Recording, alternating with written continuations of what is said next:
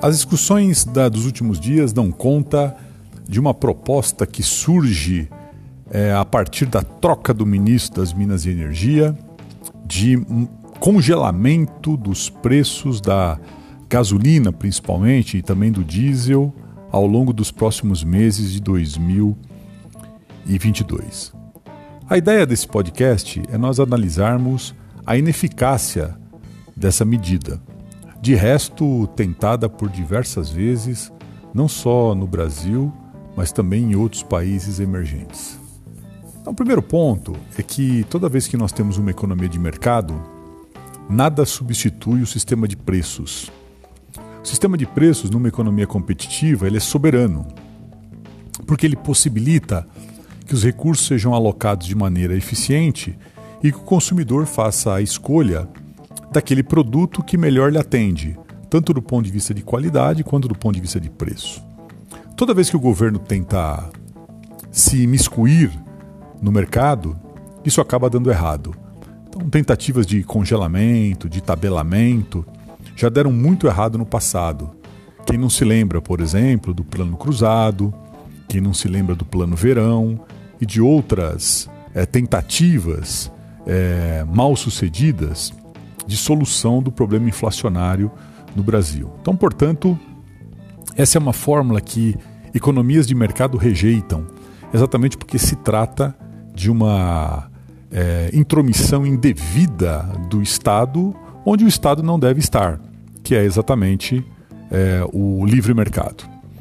É, a Argentina, por exemplo, testou muito a fórmula de congelamento de preços e também deu muito errado ali. Bom, o que pode acontecer no mercado de petróleo? Vamos lembrar que a Petrobras ela é uma empresa que explora petróleo como outras empresas privadas que estão no Brasil já nas últimas duas décadas, desde que se quebrou o monopólio estatal de exploração. A grande questão é que o Brasil não tem capacidade de refino suficiente para atender a demanda interna, razão pela qual o Brasil é importador líquido dos derivados de petróleo. Então imagina só que o governo consiga um presidente da Petrobras, é, junto com a sua diretoria, dóceis o bastante é, para poder congelar preço dos derivados nos próximos meses. O que vai acabar acontecendo é que a Petrobras vai ter sérios problemas de caixa, porque ela vai ter que importar derivados a um preço de mercado, ou seja, o preço que está sendo praticado no mercado internacional, e repassar internamente aquele preço que o governo deseja que seja praticado. Evidente que isso vai dar um prejuízo enorme para a Petrobras, que de resto será é, transferido para o governo, que vai transferir para os contribuintes, porque em última instância a Petrobras é uma empresa estatal. Outra coisa é que é, nenhuma empresa participante do mercado vai desejar é, fazer esse tipo de operação. Porque a Petrobras vai ter prejuízo e o governo vai cobrir o prejuízo. Mas uma empresa privada que faça isso certamente vai acabar falindo, né? Ninguém vai querer comprar a um preço mais alto lá fora e repassar a um preço tabelado internamente. Então essa proposta é uma proposta que tende a gerar é, várias distorções no mercado interno, penalizando muito fortemente a principal empresa brasileira. Vamos lembrar que essa tentativa de congelar preços já foi tentada no Brasil no ano 2014. Aliás, tentada e praticada pela ex-presidente Dilma Rousseff. E deu muito errado. No ano de 2015, aconteceu aquilo que os economistas chamam de tarifaço.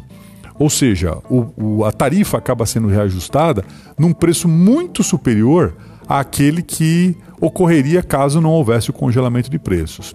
Isso aconteceu no ano de 2015. Portanto, caso o governo decida levar adiante essa proposta de congelar preços de derivados de, de petróleo ao longo do ano de 2022, o que nós veremos é, primeiro, uma Petrobras descapitalizada, segundo, as empresas privadas saindo do mercado e terceiro, o ano de 2023, independente de quem for o presidente da República, um tarifaço no setor de petróleo.